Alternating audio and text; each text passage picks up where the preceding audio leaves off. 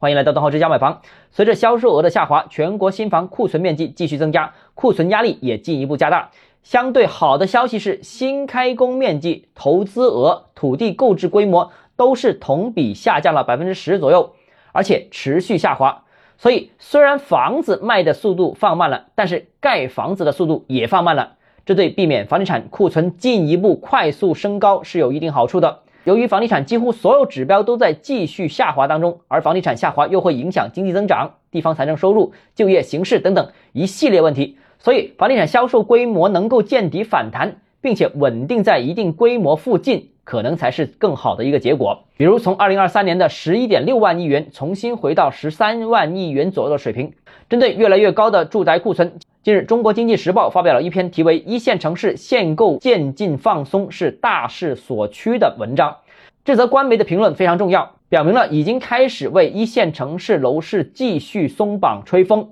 而二零二四年支持房地产业纾困、支持楼市，肯定还会继续加码，也继续有大招，值得我们期待。好，今天节目到这里。如果您个人购房有其他疑问，想跟我们交流的话，欢迎私信我或者添加我个人微信，账号是教买房六个字拼音首字母小写，就是微信号 d h e z j m f。